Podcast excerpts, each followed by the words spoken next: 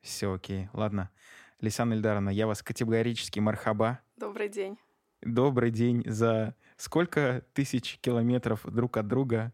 Привет. Ну, за одно чер... через одно Черное море всего лишь. Всего лишь через одно Черное море. Ну ладно. Э, добро пожаловать на подкаст «Расим Данисович пьет чай». Я, к сожалению, как ты видишь, без чая, увы и ах, поэтому давай за двоих. Но я подготовилась, у меня есть чай. К сожалению, турки не пьют чай с молоком. Я, конечно, попросила, есть ли у них милк, они сказали нет. Очень жаль, конечно, чай без молока — это не чай. Но у них вот этот местный турецкий чай, он такой достаточно крепкий, у них тоже своя культура, да, они пьют его литрами. Угу. Так что я сейчас сделаю это за нас двоих. Кайф.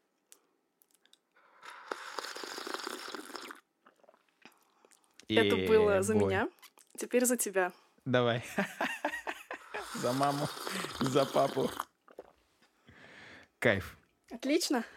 Получилось? Супер. Вот, да, да. Теперь мы точно можем начинать. Слушай, в общем, что я тебя пригласил? У нас сейчас фем-сентябрь. И, к счастью, очень забавно так случилось, что я с тобой встречаюсь с человеком из солнечного места. И у нас сегодня тоже отличная погода, солнечно 21 градус. В общем, кайф-кайф от души. Вот, у нас фем-сентябрь, говорим мы о девочках, про девочек, да и вообще в целом о людях. Но у меня эксперты в этом месяце исключительно девушки. Так вот, ты у нас эксперт чего? Вот уже я сейчас передаю тебе микрофон. Расскажи, что ты делаешь, чем занимаешься и о чем мы будем сегодня говорить с тобой. Ну, так как я сейчас учусь на секс-терапевта, я скоро буду не эксперт, а сексперт. Раунд. Но пока, да, но пока я психолог. Я занимаюсь просветительской деятельностью, так как у меня есть три психических расстройства. Угу. У меня есть такая внутренняя миссия, задача рассказывать про психические болезни, разные диагнозы, какие-то акцентуации психики и убирать стереотипы, чтобы не было стигмы. Очень большая стигма, да, вот эти все мысли, что депрессии не существует, Однако подростковых э, самоубийств с каждым годом все больше и больше, особенно в России. Это топ-3 причин, почему дети умирают, да, особенно там в мае, в июне, с наступлением каких-то экзаменов и так далее. То есть проблемы как будто бы нет, как у нас нет и ВИЧ, и всех остальных там заболеваний, да, да. все у нас прекрасно, но почему-то смертность растет. И если посмотреть на людей, то такими счастливыми, бодрыми они-то особо и не выглядят. Ну, мы, мы-то вот. вообще страна серости и уныния. Россия для грустных, извини. Россия для грустных? Да. Все верно. Вот, и я хочу убирать эту мысль, что Россия для грустных, Россия для счастливых, Россия для прекрасных, для умных.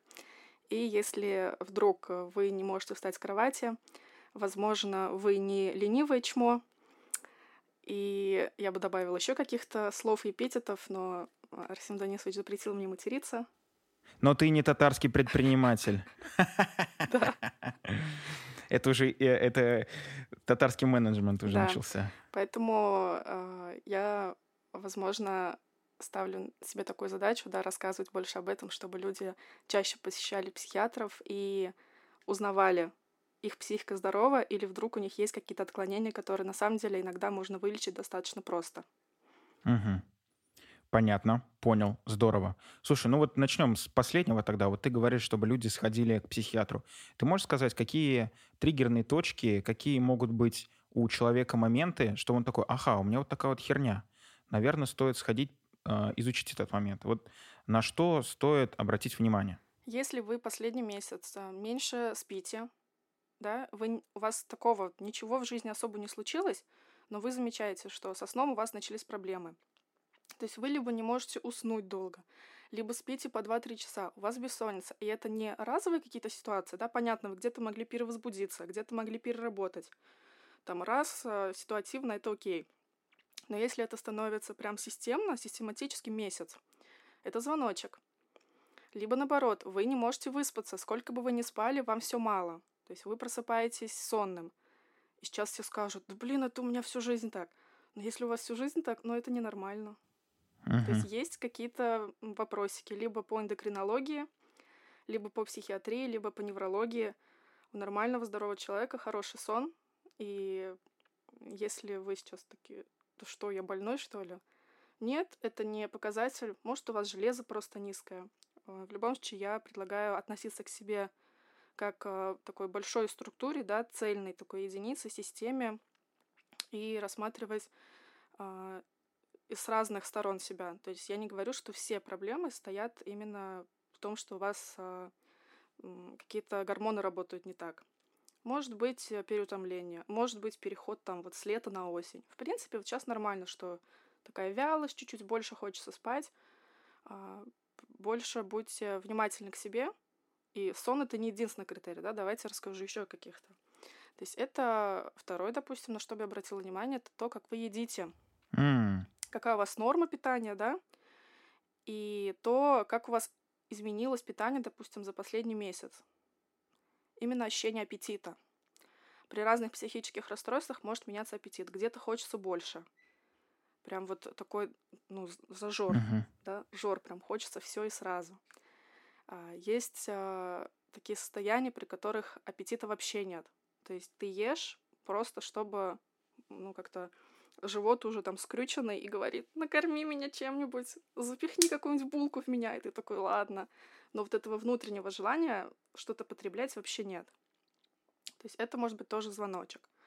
Понятно, это может быть стресс или какие-то проблемы с ЖКТ разные. То есть я не говорю, что один этот симптом точно означает, что у вас что-то не так именно с психикой. Нет, мы смотрим на комбинацию, да, комбинацию разных симптомов. А, дальше я бы сказала про либидо, да, как а, у вас либидо. А, это не про сам факт э, сексуальных контактов, да, а про именно возникновение возбуждения на сексуальное желание. То есть, если вы мастурбируете, у вас нет там постоянного партнера, но желание у вас есть, как бы это окей. Но если же вы чувствуете, что вам вообще эта тема не интересна, что раньше было, допустим, что вам нужно два раза в неделю секс, а сейчас раз в месяц, да, вы там, дай бог, о нем вспомните. Это говорит о большом изменении. И это тоже такой симптом, который можно отнести к психиатру. А если, например, вот говоря про либидо, это а, может быть связано, ну, самым главным, что есть в жизни человека, это не самим человеком, не его свободным временем, а работой. Вот. И если там какие-то сложности, напряги, давление и так далее, такое же тоже может быть. То есть не просто в какие... А, или же это и последствия э, работы, но которая влияет на психику и в дальнейшем, который в психиатрию переходит. Да, здесь может быть вопрос выгорания, что человек э, так сильно ушел в трудоголизм, как бы трудоголизм это социально одобряемая штука, да. Угу. Все в обществе такие, ой, ты так много работаешь, такой классный, много зарабатываешь, наверное. И все такие, вау. А, например, когда человек болеет каким-то другим видом зависимости, ну, например, наркоман, да, наркомания, все таки фу, он наркоман. Ну, хотя и то, и то это зависимости. Трудоголизм такая же зависимость и также приводит к тяжелым последствиям, просто не физическим, имеется в виду, как бы, и то наркомания, да, не все виды наркотиков приводят именно к физическим необратимым последствиям. Uh-huh. Но трудоголизм также приводит к выгоранию, такая легкая форма потом уже тяжелая форма выгорания, потом уже легкая форма депрессии, потом уже тяжелая форма депрессии. Вот. И на каком-то из этих моментов хорошо бы, если бы вы заметили, что а, вы перерабатываете, что вы ставите работу слишком э, такой приоритетной, и тоже можно с этим обратиться сначала к психологу, если вам сразу страшно идти к психиатру, да, потому что есть такое ощущение, что психиатры сразу тебя куда-то запихнут в клинику или лишат в дурку, да. прав, да. Насеченного. Да. На самом деле это не так. А сейчас современная психиатрия работает совсем по-другому. Вы можете анонимно записаться к психиатру онлайн, созвониться, не называть там свои паспортные данные, не называть имя, фамилию. Прописки, чтобы не приехали. Да, то есть а, абсолютно так же психиатр работает онлайн, как многие другие врачи, специалисты. А душа и ваша психика — это не то, что нужно постукать молоточком, а, не то, что нужно проверить на каком-то рентгене, поэтому mm-hmm. достаточно, чтобы вы были на связи и по видеосвязи. Все понятно, окей. Слушай, я вот э, добавлю две репризы для людей, которые слишком много работают, в том числе и для себя. Это первое, что от трудов праведных не нажить палат каменных. Это первое. А второе, Спросите у любого летчика, что отдых — это такая же часть труда. Если вы не отдохнули, то вы на работе говно. И труд ваш ничего не стоит. И никаких поглаживаний, одобрений вы не получите, потому что вы ужасно исполняете ваш труд. Вот труд ради труда — отстой. Да. Все, спасибо большое. Можете продолжать кидать меня помидорами. Я тут абсолютно согласна. А, у современного общества у людей есть а, такая большая загвоздка в неумении отдыхать. Отдых тоже ассоциируется с какой-то сложной интеллектуальной а, или физической деятельностью. То есть для нас отдых — это э, даже есть такая присказка, да, что такой отдых, после которого нужен еще отдых. Да-да-да. Отдыхаем мы тоже бурно, активно. Это прекрасно, такая смена деятельности, да, что у вас есть какие-то хобби, возможно, гулянки, там, активная социальная жизнь и так далее. Но все же под отдыхом в таком классическом понимании, да, здоровом имеется в виду, когда у вас нет никаких отвлекающих факторов, нет интернета, нет э, интеллектуальной активной деятельности, вы не потребляете новую информацию извне. Uh-huh. То есть, по сути, если вы сидели там, смотрели ТикТок, смотрели фильмы, э, чем-то еще занимались таким, э, ходили э, в горы и так далее, то это не такой уж отдых для вашей психики, потому что она работала, она постоянно перерабатывала информацию, как с кем общаться, о новые впечатления, о тут дофамин, о тут серотонин, о здесь какая-то ну, опасная да, информация, надо тут же как-то перестроиться. Это активная работа. Uh-huh.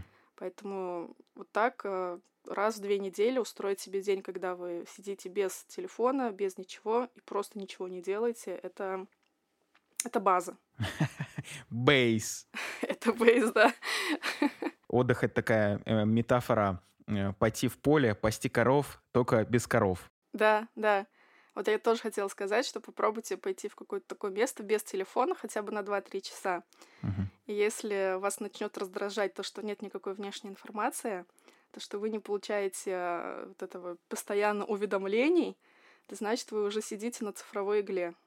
Это тоже такой звоночек, что значит, э, ваша там дофаминовая система работает не совсем по здоровому сценарию, и вы в будущем потенциально можете заработать себе какую-то депрессию или какие-то другие заболевания. Понятненько, понятно, Лисан. Слушай, вот ты неоднократно говоришь про депрессию. Ты можешь э, в двух...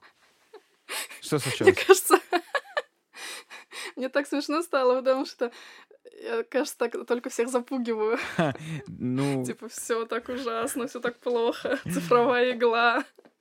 Ну, это, знаешь, возвращает людей в взрослую позицию и в понимание того, что, ну, надо немножко, не знаю, либо пересмотреть отношение к самим себе, ну, поменять подход.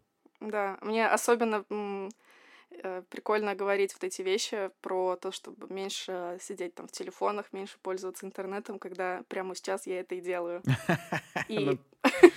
прямо сейчас люди слушают меня как раз-таки через э, вот эти все наши средства да. про который я говорю, пользоваться меньше. Да. Ну, вы попользуйтесь, а потом идите отдыхать, собственно. Вот в этот момент будет то, что вы пользуетесь меньше. Вот, э, вернусь к вопросу своему. Вот ты говоришь, э, уже несколько раз произнесла слово депрессия. Ты можешь в двух словах э, рассказать про то, что это и как оно ощущается? Но только нормальная депрессия, не вот это вот поверхностное, то, что все думают депрессия, но на самом деле нет. Да, я вначале сказала, что у меня есть психические расстройства. Кстати, не перечислила какие, да. А, у меня три психических расстройства. Это биполярное аффективное расстройство, такая биполярочка, биполярка. А, второе расстройство — это пограничное расстройство личности и расстройство пищевого поведения. Угу. Вот, и внутри биполярного расстройства как раз есть две фазы. Маниакальная фаза и депрессивная. То есть депрессия — это либо отдельное заболевание, а, большая депрессия, да, есть ее миллион-миллион разных видов, ну или, например, как а, часть биполярного расстройства. Поэтому я непосредственно тот человек, который испытывает депрессию, ну, там где-то раз в год, раз в два года бывает. Во всей ее красе. Да, во всей ее красе. Последняя моя депрессия длилась 8 месяцев. Охереть. Поэтому э, могу рассказать такие классические симптомы, да, и сказать, как это было у меня. Угу. Депрессия есть еще тревожная форма, ну, в общем, разные-разные, поэтому нельзя сказать, что вот если моя депрессия такая, то другой человек умудряется при депрессии даже на работу ходить, то значит, у него не настоящая депрессия. Нет, бывают разные формы. Бывает э, такая э, депрессия в виде дистемии, когда человек может годами ходить на работу, даже увлекаться чем-то, заниматься чем-то, но у него фоново подавленное состояние. Ну, наверняка знаете таких людей, которые да вроде живу, а вроде всем недоволен. Мгм. То есть есть такое фоновое понимание, что что-то не так, такое вечное недовольство, а, отсутствие энергии, нет а, а, амбиций, нет умения принимать а, какие-то активные волевые решения. То есть вроде человек живет, а на самом деле как будто существует. Вот. Казалось бы, можно это назвать депрессией? С одной стороны, почему человек функционирует, у человека все ок. А, а с другой стороны, может быть, э, это дистемия. Но здесь я не психиатр, и, и вас тоже советую по внешнему признаку не определять да, человека. А, Мы не спасаем других, мы говорим про себя. Если вдруг вы заметили, что уже несколько лет вы живете в таком подавленном состоянии, возможно, это для вас такой момент, что можно задуматься и сказать, а не пойти-ка ли мне к психиатру? Может, у меня уже вот есть какая-то форма депрессии, да?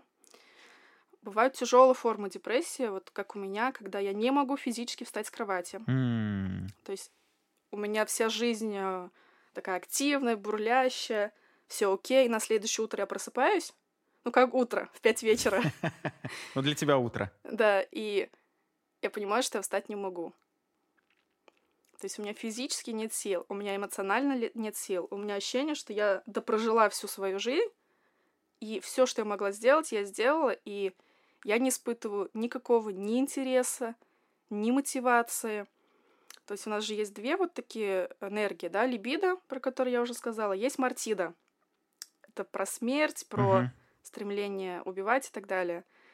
И вот здесь как будто я ухожу вот э, в желание быстрее закончить свою жизнь. И вот эта мартида у меня направлена не на людей, то есть я не хочу убивать других людей. Это, естественно, аутоагрессия. Мгм. Я говорю про суицида- суиц- э, суицидальные наклонности, да, желание самовыпилиться не потому, что я не люблю себя, и не потому, что а, я там такой человек, который к себе плохо относится и хочет на самом деле закончить эту жизнь, а потому что становится так невыносимо в этом состоянии, что уход из жизни кажется благом. М, Потому что есть ощущение, что вот это состояние бессмысленности, когда ты не можешь спать, когда ты не можешь есть, когда тебе тяжело дойти даже э, сходить в туалет, как будто оно будет бесконечно, как будто нет из этого выхода. мгм. Мгм. И поэтому смерть кажется освобождением. Типа я настолько хочу от этого состояния уйти, но это как какой дурак будет держать руку над костром. Зачем, если можно убрать? Ну да. да? Зачем вот это терпеть? И здесь то же самое. Зачем мне терпеть эту депрессию, когда ее можно высвободить, когда уже настолько невыносимо? И вот поэтому я призываю, да, не относиться к людям, у которых были какие-то суицидальные попытки или такие мысли, как тем, которые не любят себя, не любят свою жизнь. А то у нас часто вот эти фразы «Он был таким жизнерадостным, как же он мог так поступить?» Но одно не отменяет другого. Мгм. Можно очень сильно любить жизнь, можно очень сильно любить своих родственников, да, и все, что у тебя происходит, но не смочь справиться с этим состоянием, потому что серотонин на нуле, дофамин на нуле, все гормоны на нуле, и они все говорят, это будет навсегда.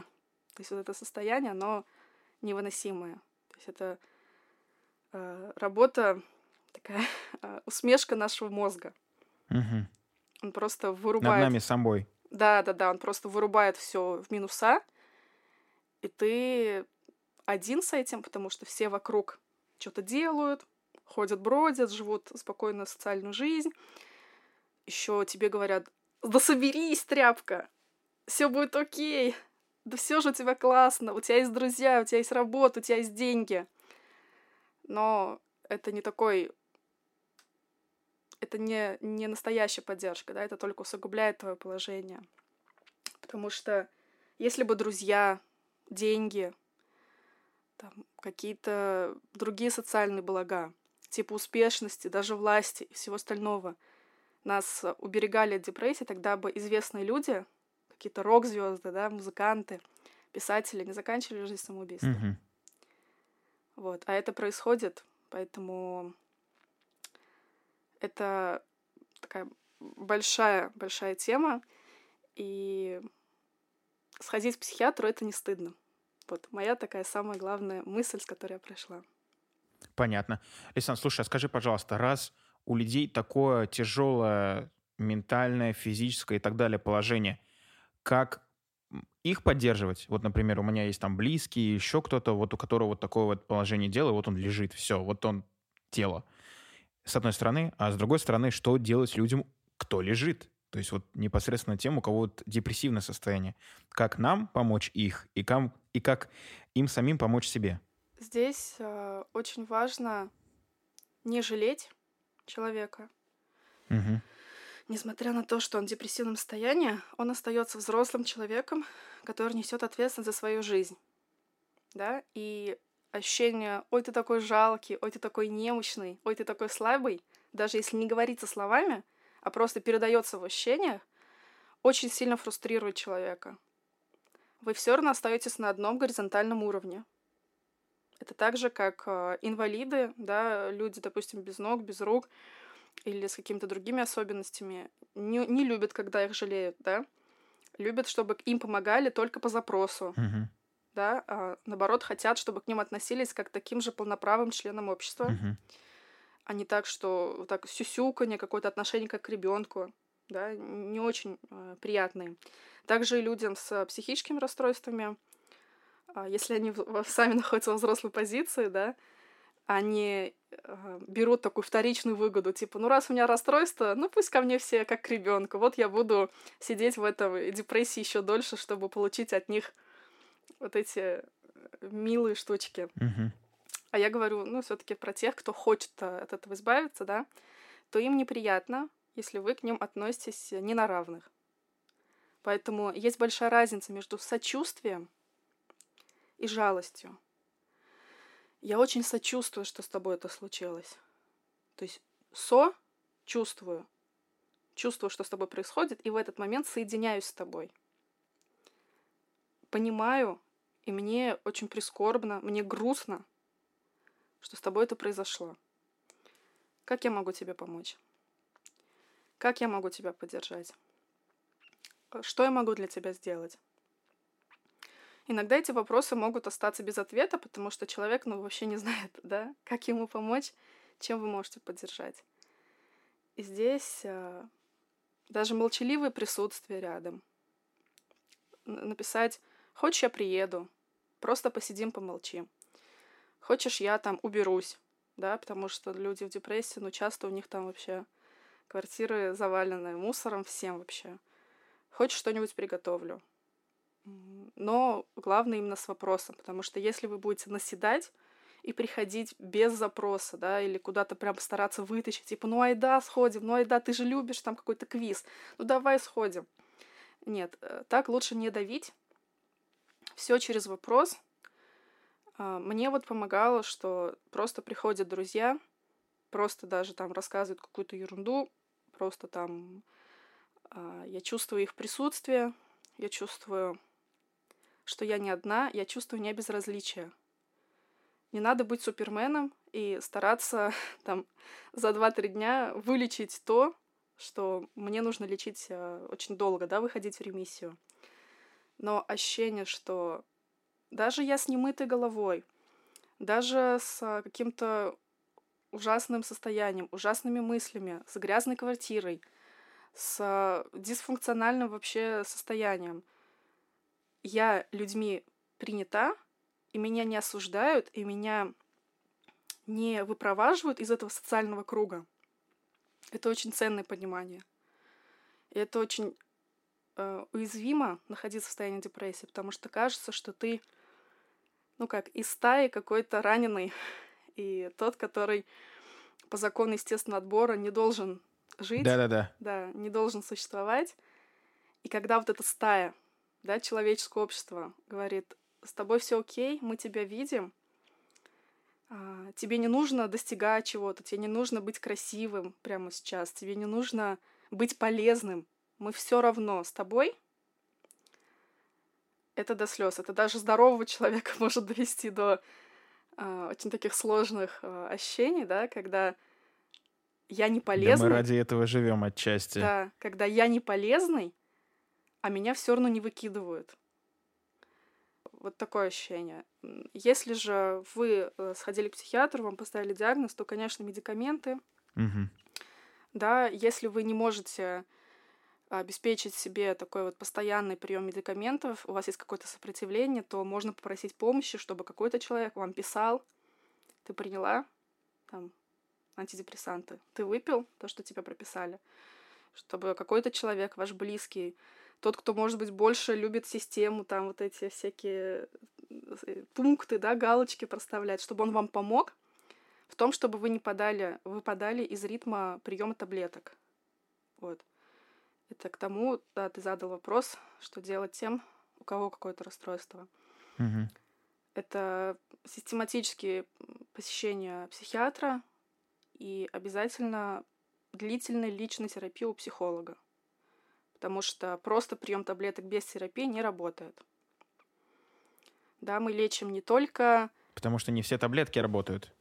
Потому что таблетки, они будут э, работать над э, гормонами, да, над вот этими там, серотонином, например, обратный захват там, серотонина, да, и, и так далее.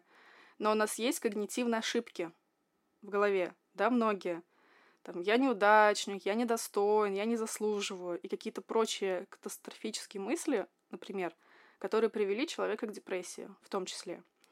И таблетки не могут поменять э, образ мышления, то, как человек мыслит. Угу.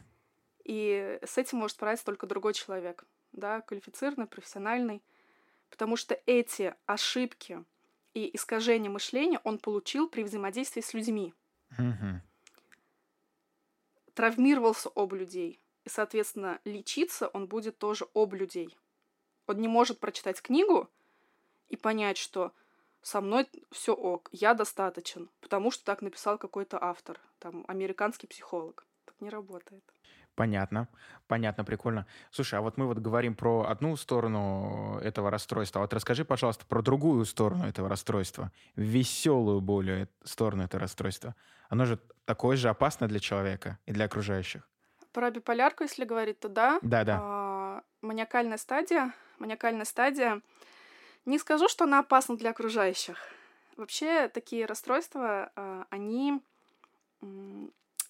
чаще всего не вредны для окружения, то есть не носят общественный какой-то урон. Угу. Да, есть тоже такой стереотип, что люди с расстройствами опасны для общества. На самом деле нет. А, вот если какая-то прям острая шизофрения, что-то типа прям такой большой психиатрии, тогда, ну, возможно, может быть, такой человек что-то сделает. Да, я бы все-таки предлагала опасаться тех, кто вообще не способен к эмпатии, а не тех, у кого есть какие-то расстройства. Mm. Да, это, это разные, это разные люди.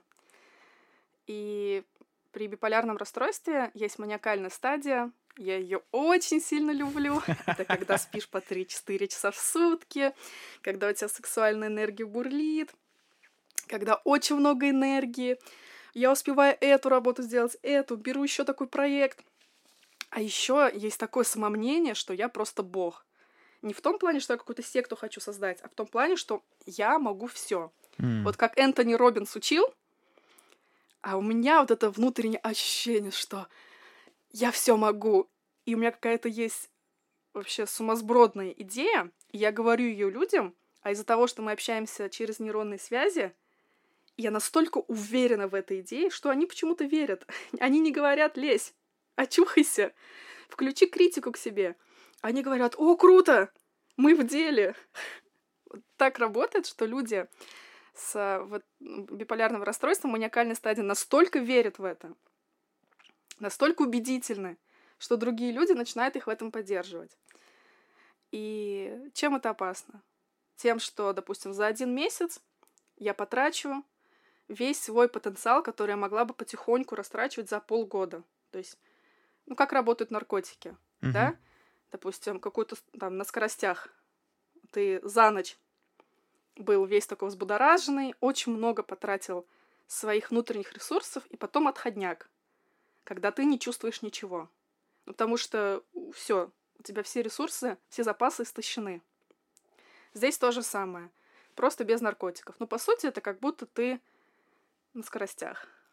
Вот. Очень классное ощущение, очень мне нравится, людям вокруг меня тоже нравится, потому что Леся веселая, Леся придумывает какие-то штучки, а, смешно шутит, тратит на всех деньги, вот просто вот так вот деньги уходят налево-направо, придумывает какие-то необычные такие идеи, которые вот так вот просто в обычном состоянии не пришли бы в голову, да, почему многие творцы используют наркотики. Ну, потому что с наркотиками есть какие-то вот что-то, что выходит за пределы какой-то нормы. А здесь же классно, что я ничего не употребляю, а мой мозг работает, как будто употребляю. На самом деле, конечно, чем ярче а, гипоманиакальная вот эта стадия маниакальная, тем потом сильнее будет уход в депрессию. Mm. Такие супер эмоциональные качели. Напоминает, напоминает экономику. Да, именно так. И как методы регулирования, чтобы перегрева не было, слишком сильной рецессии всё не верно. было и так далее. Да, да, Прикольно. все верно. Слушай, а, ну, соответственно, тоже человеку, который находится вот э, в маниакальной стадии, также себя надо поддерживать, так скажем, успокаивать, охлаждать брызгать на лицо водой, как собакам. Извиняюсь. Да, да, э, все так, все так. да, или котикам так брызгают. Но вообще этот метод э, воспитания не очень. Да, как э, кота-мать, скажу, что брызгать лицо котикам, ну, такое. такое. Ну, это я в шутку ну, утрированно сказал, ну да. Да, да, да, я поняла. Ну да, да. Ну, я просто хотела добавить, что я еще кота-мать.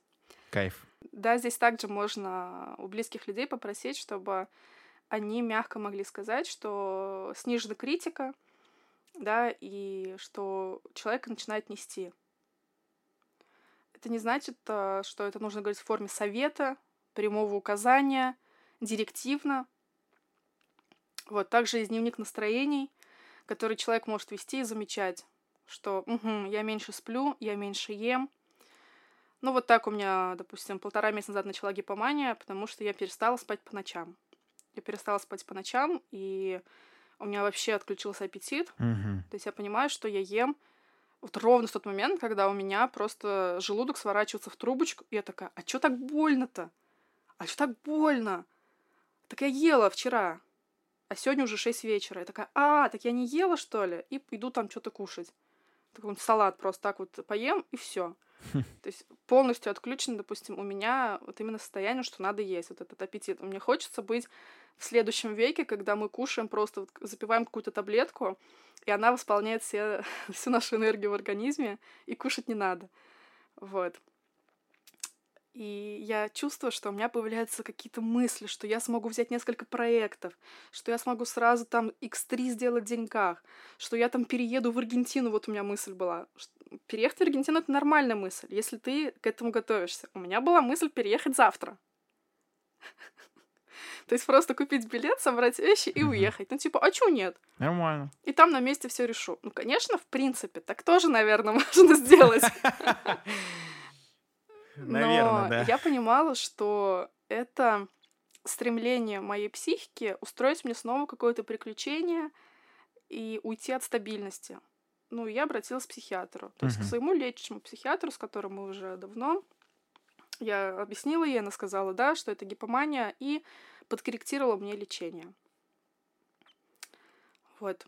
Но у меня к тебе тоже вопрос. Ко мне?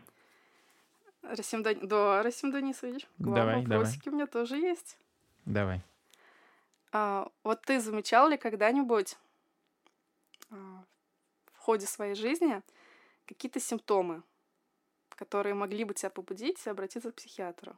Замечал у кого-то или у себя имеешь в виду? У себя, у себя. Симптомов не замечал, но я бы с большим удовольствием бы обратился к психа кому-нибудь, чтобы мне объяснили, почему я такой кретин. А почему ты так считаешь про себя? Вот, как-то так. Я могу сказать, что я не назову себя депрессивным человеком, э, в том числе потому, что у меня шикарный аппетит.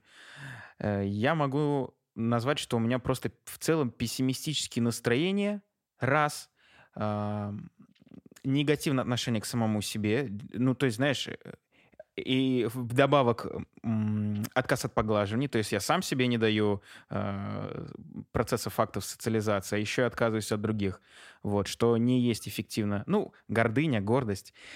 Так, и что бы я еще сказал? Бесконечная очканутость. Вот на прошлом подкасте мы обсуждали с Аксини, что у меня два из вечных страха — это сказать неправильно и фокус на том, как правильно ответить. Соответственно, сделать что-то неправильно, фокус на том, чтобы сделать правильно.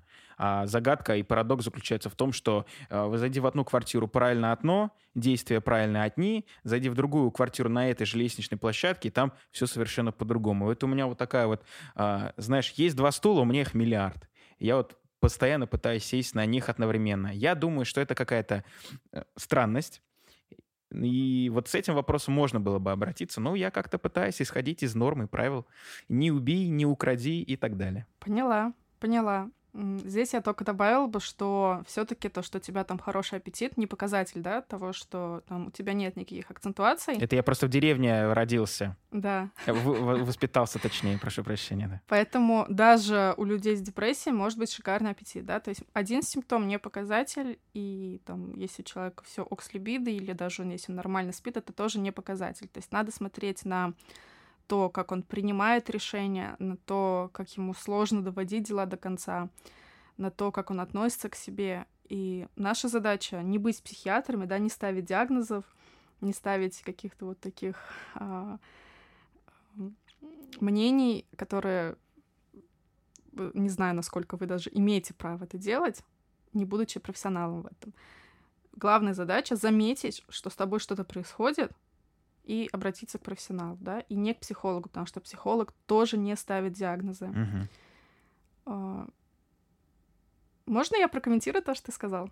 Да, Давай конечно. Конечно, давай. Мне очень радостно заметить, что ты такой человек, который много про себя знает, который находится в контакте не только со своими какими-то частями персоны. Ну, то есть персона, да, это та часть, которую мы признаем, которую любят все.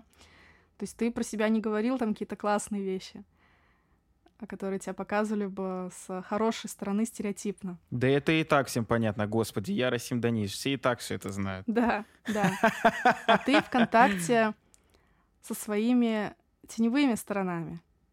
То есть теми, которые вызывают, возможно, неловкость, где-то чувство вины, где-то чувство одиночества, да, или кто-то, слушая тебя в этом, может, может себя узнать и сказать, блин, у меня ведь тоже такое есть.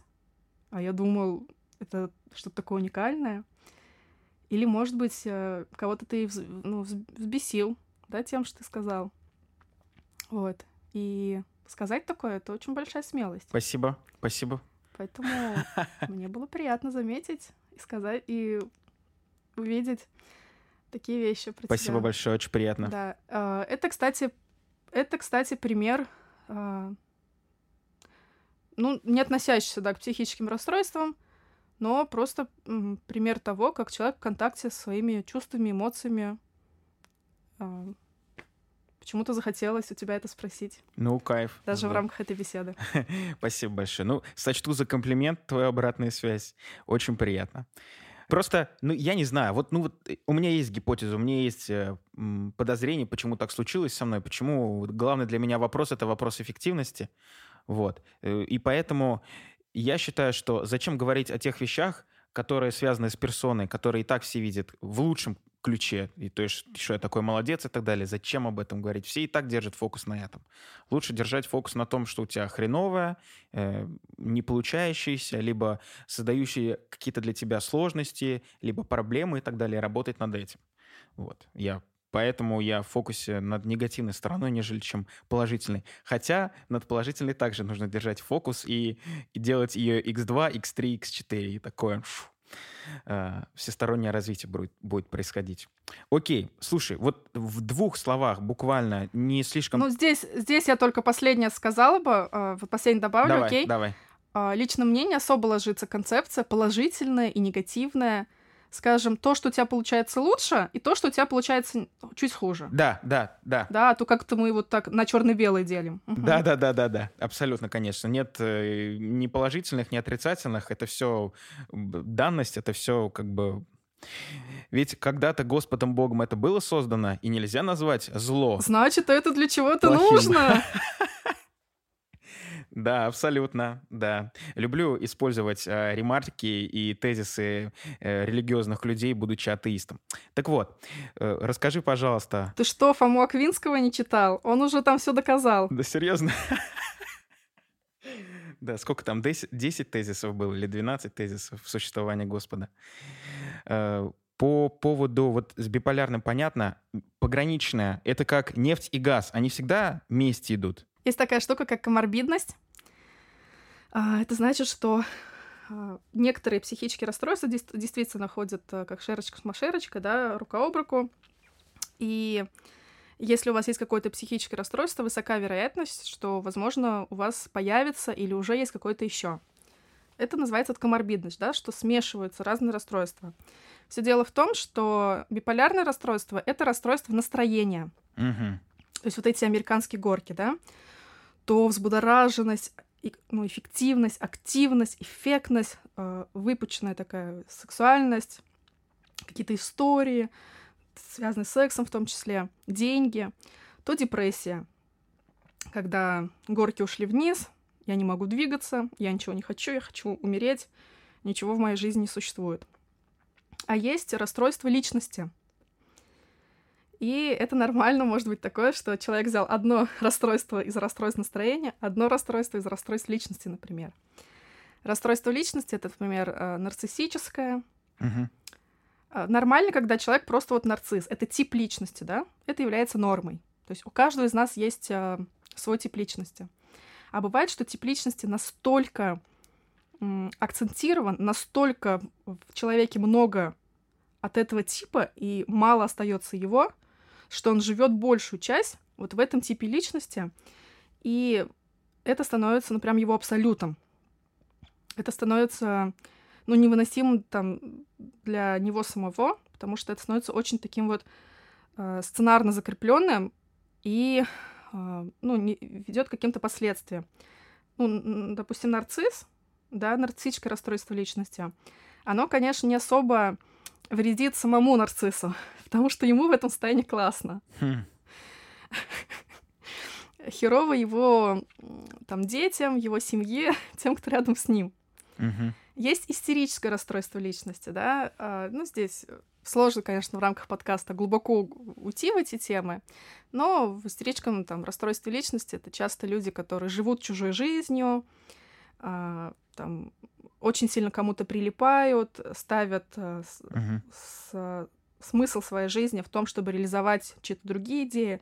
Ну, знаешь, такая классическая семья, а, мужик нарцисс, который работает, все делает, и его жена какая-нибудь Галя, которая все ради него, мои цели это его цели, я только сижу дома и все вот делаю для него. То есть его обслуживаю как служанка, как м, там проститутка его обслуживаю. Мои цели, мои задачи меня нет. Есть вот только он, как он сказал, так и будет. Я живу вот ради него. А потом только Ариана Гранде и все остальные. Да-да-да, сначала он, да, а меня там, как вот этой Гали, в списке вообще и нет. Вот сначала он, потом дети, потом Ариана Гранде, да, потом Леди Гага. Вот. э, Себя включить в список забыла. Вот. Что, конечно, многие бы сказали нормально функционирующая семья. Вот эта мудроженственность, да, женщина там слушает мужчину, все делает ради него. Хованский бы оценил, сказал бы, так и надо жить. Вот. Да. Но на самом деле э, такие семьи могут быть э, вместе, потому что, допустим, у него расстройство личности нарциссическое, у нее истерическое, и в какой-то момент, когда, допустим, она поймет, что ей уже 50, в своей жизни-то она ничего не сделала, дети выросли, а он ушел к другой 20-летней, которая будет его также обслуживать, да, она вдруг понимает, что что-то не так. Мгм. Вот. И чтобы в 50 лет не разочаровываться, можно про себя все узнать раньше. Да, благо сейчас все это намного более доступно. И книги, и психиатры, и можно узнать про себя намного больше, кто ты. И подкаст с Лисаной Эльдаровной. Подкасты, да, и свои какие-то вот акцентуации, моментики можно узнать раньше. И пойти не по сценарию, который нам показывает травма наша, да, сулит, а пойти по своему пути, как мы хотим. Говоря про пограничное расстройство личности, ты спросил, это про то, что мои эмоции несоразмерны тому импульсу внешнему, который произошел извне. Мгм. Это значит, что могла случиться вообще ерундовая ситуация, но я реагирую на нее так изнутри, как будто все, катастрофа. Как... Очень сложно не материться, очень сложно. Прям вот я сдерживаюсь. Слушай, ну это, это, это, это заболевание чинов... расстройство, прошу прощения, чиновников, получается? Я бы вообще вот там, э, да, рассмотрела бы очень много разных случаев, а, их состояний, что у них там происходит. Ну, в общем, какая-то плевая ситуация, которая вот здоровый человек такой, ну, произошло, произошло, иду дальше. У меня это может раскрутиться до какого-то вселенского масштаба, и есть такая фраза у меня «день отравлен». Мгм. Ну, то есть с утра там в кофейне что-то мне не так дали, я даже претензию не выскажу, да, или промолчу. Но внутри у меня ощущение «день отравлен». И- Или наоборот, случилась какая-то вот максимальная жесть. Ну, там, 24 февраля, как угодно там не называйте, но у многих произошел стресс. Просто из-за внешних ситуаций, которые как-то влияют на твою жизнь, это, ну, что-то такое очень сложное, да, эмоциональное. У меня тишь да гладь, потому что состояние какого-то беспокойства общего, состояние какой-то тревоги у меня вызывает ощущение нормы М. что наконец-то, потому что в этом состоянии мне спокойно. Мгм. Потому что не только я теперь так живу, а теперь как-то все вот так сполошились. Опять та же там пандемия, да, то, что ну, вот такое общее какое-то состояние. Мне это дало, наоборот, сил. Мне это дало ощущение безопасности. Мне это М. дало понимание, что Нифига себе. ну как-то вот наконец-то люди, я стала ближе к ним, или они стали ближе ко мне. Потому что я примерно так живу всю жизнь. Вот. А, а вы здоровые. В какие-то только пиковые моменты ощущаете вот такие эмоциональные потрясения. Понятно. Пограничность мне мешает а, в построении отношений, потому что у меня 100 пятниц на неделе. Я могу сказать сейчас одно, через 5 минут уже передумать. И я в этом не вру, потому что действительно 5 минут назад я думала так, через 5 минут я уже немножко другой человек, я действительно думаю иначе. И в этом очень сложно а, договариваться, соблюдать какие-то договоренности. Многие считают меня неответственной, многие считают меня человеком, ну, как бы немножко себе на уме из-за того, что я очень такая вот гибкая, плавная и меняющая свое мнение. Мгм. Вот. Из-за этого есть, конечно, такие последствия, что не каждый человек это может понять, принять. И я абсолютно в согласии с этим. Э, Просто это норм, что такие люди отдаляются от меня, и я тоже говорю им пока. Потому что понимаю, что ну невозможно э, на близкой дистанции быть человеком, который э, не, не четок, не конкретен. Но ты сама себе отдаешь отчет, правильно я понимаю? Да, конечно, конечно. То есть, если я иду в близкий контакт, то есть в отношения, например, да, в близкие или в близкую дружбу, я, у меня там инструкция есть, как со мной вести. Это а, здорово. Что значит какое-то такое мое слово, что значит вот это. А, Я объясняю, что я не вру, там, я действительно могла хотеть это, сейчас я хочу это. А, Если я там не отвечаю долго, это не значит, что мне не интересен, это значит, что я просто ушла в свои мысли и просто вообще забыла про весь мир. Вот. э, Ну, у меня есть очень много вот инструкций, которые касаются именно себя. То есть я не говорю, что у всех пограничников так. у всех пограничников по-своему. Мгм. И ну, я считаю, что вот эти инструкции это полезно в целом для людей, для здоровых тоже, да, для выстраивания коммуникаций. Ну, слушай, мне кажется, не то, что для здоровых тоже, а просто для здоровых. Мне кажется, в первую очередь для здоровых, а все остальные подтягиваются и смотрят, как у здоровых делаем так же. Прикольно, прикольно. Слушай, ну вот э, я вот знаешь, над чем думаю? Это же очень тяжелое бремя, что просто люди начнут отваливаться от тебя. Вот как не обосраться, остаться одному, гипотетически, а потом, если реально остался один, то что делать? Обосраться, да, прям обосраться и прожить этот опыт в своей голове или реально в- на опыте. То есть а, страх обосраться, он э, достаточно жестко надержит в каких-то рамках и заставляет нас действовать не совсем из своей самобытности, не совсем из своей самости. А когда ты признаешь, э, что да, такое может случиться, да, и, скорее всего, были в твои моменты ситуации, когда ты обосрался и остался один, ну, как-то точечно, да, или там на какой-то период.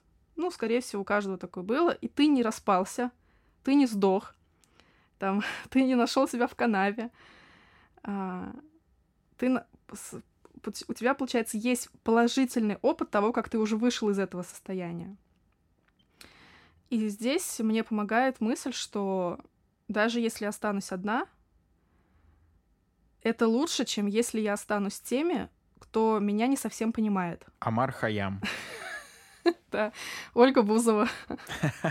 Нет, у Амар Хаяма просто есть... Да, нет, э, это- Я не помню, Рубай, да, да, да, называется. Да, да. Ну, просто я же сказала не дословно, как он, а как-то по-своему переделала, поэтому Олечка Бузова. Понятно. Все, Александра Эльдаровна. Слушай, Лесь, а скажи тогда, пожалуйста, а если, ну, чтобы не оставаться прям уж так одному-одному, есть ли какие-то, а, не знаю, группы поддержки, там вот как про анонимных алкоголиков, но вот про людей, у которых есть расстройство? Хотя алкоголизм тоже, ну, расстройство. Ну, алкоголизм — это зависимость, да, то есть у всех зависимых есть, э, да, а, ну, там тоже есть определенное расстройство, которое так называется. Ну, в общем, если не углубляться, то, да, есть и группы поддержки, а, но вообще это групповая терапия, да, а есть э, чаты, вот, ну, так как онлайн, все из разных стран, я, допустим, сижу в чатах э, биполярщиков, да, там проводятся созвоны, Мгм. проводятся вот, э, по зуму такие созвоны поддержки, когда люди рассказывают свои истории, другие чем-то делятся. Крутяк. Туда приходят психологи, это бесплатно. А, Понятно, что если у кого-то какие-то пиковые сложные моменты, то кто-то другой, кто с таким сталкивался, по возможности, по своим состояниям может тому помочь, да, если он уже находится в долгой ремиссии, вот может ответить на какой-то вопрос. Также есть э, групповая терапия, на которую можно приходить э, прямо к психологу, который собирает именно людей, кто находится в какой-то острой стадии болезни. Также можно обратиться в клинику, да, есть у нас и частные психиатрические клиники, в Казани в том числе. Вот я в одну собиралась даже ложиться, когда у меня депрессия была на таком достаточно э, сложном таком периоде, сложном моменте. А, И там групповая терапия будет ежедневно. Будет ежедневная личная терапия, групповая терапия, арт-терапия и прочие методы. Вот, но вы просто учитывайте, что при расстройствах а, эффективным методом признан КПТ. Поэтому если ищете, да, именно работу с психологом, то спрашивайте, в каком методе он работает, и предпочтительно, чтобы это был метод КПТ, если у вас именно расстройство. Потому а что КПТ это, это что? когнитивно-поведенческая терапия. А, мгм. То есть остальные методы, они тоже там хорошие, тоже могут работать и так далее. Но если говорить про научно-доказательную базу, то научным вот именно а, методом признан при работе с расстройствами КПТ. Все понятно, понятно. Вот. Но, естественно, мы смотрим на себя, мы смотрим на, ли- на личность э, да, психолога, и все же вот просто для ознакомления, чтобы многие вообще не спрашивают, в каком методе работает психолог, да, это важная информация. там, есть ли у него супервизия, ходит ли он сам на личную терапию. Это все важные моменты. Особенно если вы э, пришли с расстройством, обязательно переспросите, вообще он работает с людьми расстройствами. Будет ли он с вашим кейсом обращаться к супервизору? Это очень важно. Иначе вы не просто потеряете время и деньги, да, что уже само по себе не очень, так вы еще усугубите свое здоровье угу. психическое. Понятно. Слушай, ну это очень здорово. Блин, у вас, прошу прощения, что я говорю, у вас, э, у людей с расстройством, уровень поддержки больше, чем у людей, не могу подобрать эф- эвфемизм, ну, с отсутствием расстройств, так скажем. Мы, блин, каждый день не созваниваемся mm-hmm. и не поддерживаем друг друга, знаешь, эпикурийский союз, так сказать. Кайф. На самом деле это очень-очень маленький процент, но я здесь добавлю, да, это очень маленький процент людей с расстройством так делает. А. Большинство сидят одни в своей комнате, э, в оторванности от всех, Поэтому чем больше мы будем вот такие подкасты делать, да, чем больше будем об этом говорить, тем больше вот эти паблики, группы, объединения будут жить. То есть это очень маленький процент людей так делает. Вот оно как значит. Понятно. Слушай, ну, значит, я этот удачный вопрос задал. Понятно. Вот у нас остается не так много времени. Я все-таки хочу, человек как э, заинтересованный в этом вопросе в том числе, спросить тебя, что такое расстройство пищевого потребления если я правильно называю, или поведение. Вот. И что с этим делать? Расстройство пищевого поведения, РПП.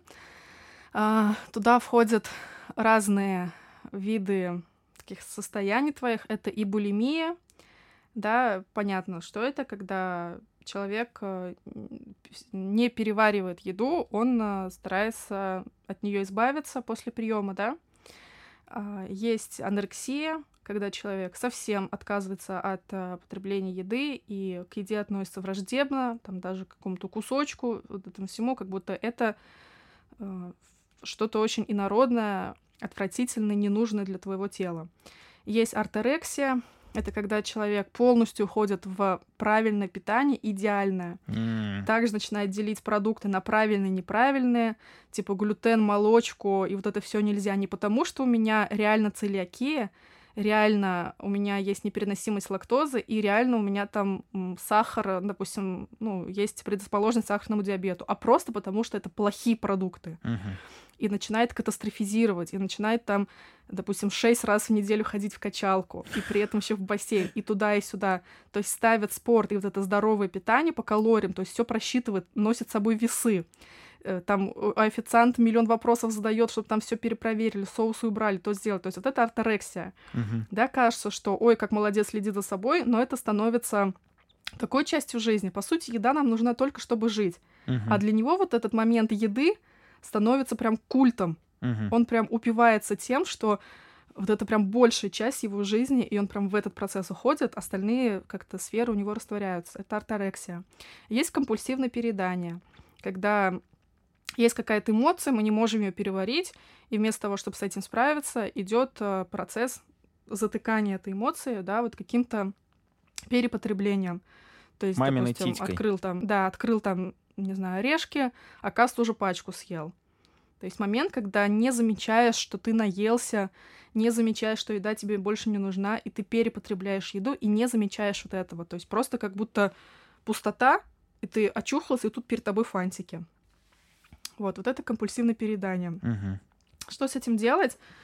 А, расстройства личности, кстати, они тоже не лечатся медикаментозно, и расстройство пищевого поведения здесь тоже не нужно пить никакие таблетки. Мы здесь идем в долгую э, от двух лет личную терапию с психологом. То есть психиатр ставит диагноз, и потом уже идем, ищем хорошего психолога, который специализируется именно на твоем расстройстве, не просто любого психолога, который прошел там гештальт, там, да, или арт-терапию, или телесно-ориентированную, нет.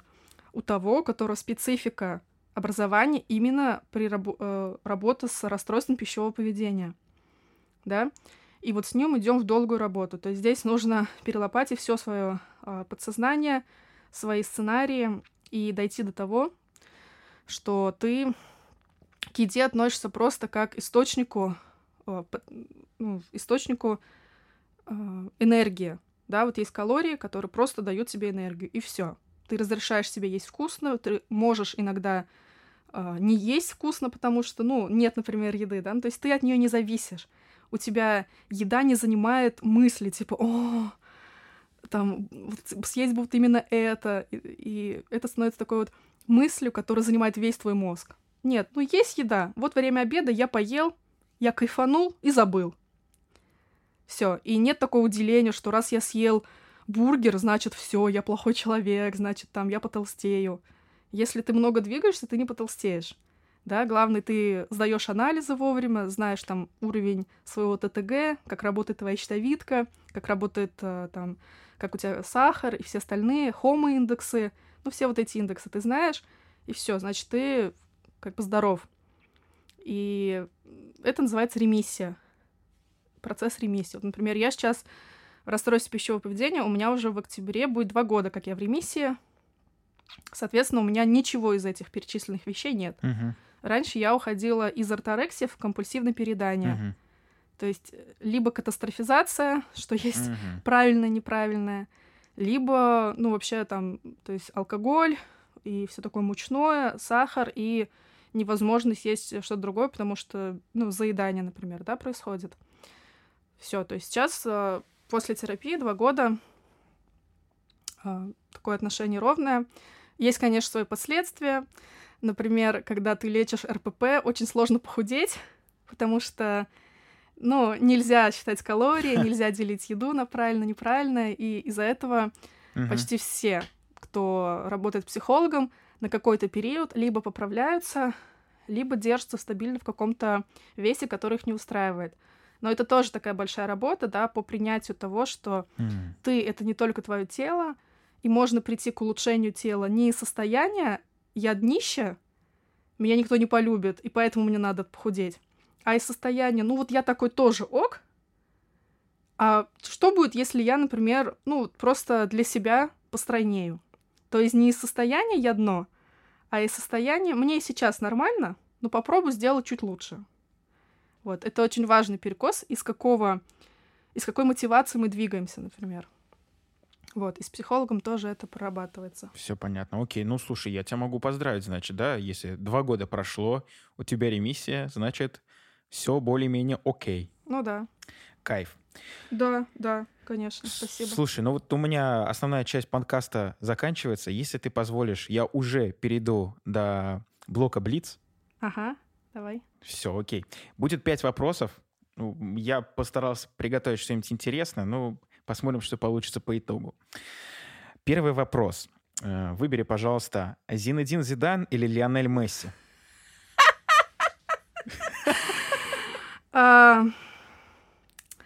Все-таки Месси. Потому что не было бы Месси, красота и э, игра и гениальность. Ну ладно, Криш, конечно, не гений. Но, короче, если бы Криш был один, то не так была бы видно, не так была бы видна его насколько он лучший. А Месси только подчеркивает на то, насколько лучший на его фоне Роналду. Поэтому Месси. Как у ситхов, их всегда двое. Учитель и ученик. Да. Понятно. А кто гений? А кто гений, если не Роналду? Месси гений. А, Месси гений, а Криштиано Роналду машина. Кристи- Криштиану Роналду машина, машина, которая создал себя сам, гениальности э, футбольного видения в поля, гениальности его движений, там, да, его какого-то умения играть, э, гениальности в нем нет. Это человек, который создал себя. Понятно. Окей. Э, Я поясню, почему. Мне очень понравилась недавно твоя рубрика по разбору Зинедина Зидана и твое ликование о Мацера- Матераци. Я решил двух твоих, ну не то что ненавистных, ну тех, которые тебе неприятен, выбрать. Окей, ладно, следующий вопрос. Э, Топ-3 песни, которые можно послушать, и ты порекомендуешь от Noise MC. Мне нравится Блиц. А, девочка скинхед. Мгм. Эм, ругань из-за стены. Мгм. Такая про детско-родительские отношения. Го Еси. Мгм. Окей, спасибо большое. Такая немножко религиозная. Ну, ну, в целом, это Noise MC, так что без а, песни для радиоэфира и так далее. Да. А, третий вопрос. Вот э, мы говорим про то, что нужно убрать сотовые телефоны, отдыхать и так далее. Вот если не лететь на Бали или Бали, то куда? Ой. на острова Питкерн. Угу. А это где? Я понятия не помню, где это. Это где-то...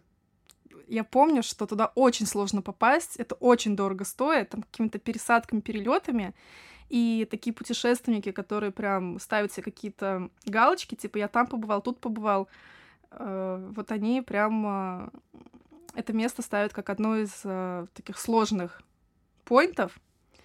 И я тоже этот маршрут. Я даже не помню, я даже не помню, правильно я сейчас их назвала или нет. Но, короче, когда я была в таких стратегиях достигаторства, я тоже хотела достичь такой штуки. Вот. Но на самом деле нет, на самом деле я бы полетела в Австралию. Понятно. Окей, спасибо, что поделилась. Подальше от всей суеты. Yeah. А, четвертый вопрос. Вот ты сказала, что ты котомать. Скажи, пожалуйста, какое количество котов и кошек самое идеальное? Дома? Сколько держать? Да вообще без разницы. Ну, у себя. Ой. 30, 88, 116. Ну, я бы завела 6 кошек и 9 котов. Офигеть. Я не буду спрашивать, зачем тебе столько, но ты, наверное, сама знаешь. Окей, и заключительный самый сложный вопрос, на который ты изящно легко ответишь, а чай с молоком или без? Здесь как бы этот вопрос даже не нужен. Как чай, чай бывает только с молоком, только да. с молоком. Вообще, когда я болела, мне бабушка делала не чай, а вот э, горячий кипяток, ну, точнее молоко э, вскипяченное, туда перец, сливочное масло, и вот эту бурду ты пьешь, а с мед еще добавить. И потом не болеешь вообще. Вот офигенно. Поэтому все напитки, где есть молоко... Кайф. Это самый топчик. Угу. Нормальная, коровья, не вот это вот ваша мука из-под миндаля, разведенная с водой. Какое? Нет, не овсяное вот это кокосовое. Это что за лабуда? Коровья. Кайф. Слушай, вот теперь у меня вообще все. Э, подкаст подходит к концу. Если есть что сказать в самом конце, то пожалуйста. Да, я веду групповую терапию для женщин. Записывайтесь. Mm, кайф. А, на самом деле я хочу добавить, что вы уже знаете людей с психическими расстройствами. Скорее всего, у вас есть такие знакомые, близкие, друзья. И эта тема недалека от вас, потому что через пять лет депрессия по э, Организации здравоохранения, да, всемирной, выйдет на первое место среди всех болезней. Вау. А, поэтому очень важно как-то даже ликвидировать свою безграмотность э, в этой теме и не бояться, потому что депрессию можно вылечить, а если она такая внутренняя, эндогенная, да, часть какого-то большого заболевания, то можно выйти в хорошую ремиссию. А, главное не пропустить момент, когда это с вами начало происходить или с вашими близкими. Угу. Вот. Поэтому всем психического здоровья, всем ментального здоровья. Не могу сказать, чтобы депрессия обходила вас стороной, потому что, ну, скорее всего, она вас не обойдет. Правда такова. Да, сил вам, чтобы справиться с ней и вообще со всеми да. возможными расстройствами. Да. Ну, слушай, я присоединяюсь к твоим словам, да, действительно, вот. И еще очень важно не врать себе, и даже если что-то наступило, то просто принять сей факт, пропустить пять этапов вот этого вот там смерти жирафа, да. вот, и уже материалистически подойти к ситуации. Слушай, ну, спасибо тебе, премного благодарен. Спасибо, что нашла время. Чрезвычайно полезный подкаст. Прям э, бетонным, э, ой, бетонным, прошу прощения, асфальтным катком прошлись по всем расстройствам, можно сказать. Вот очень полезно, я считаю, было сегодня. Вот. Биг Зюр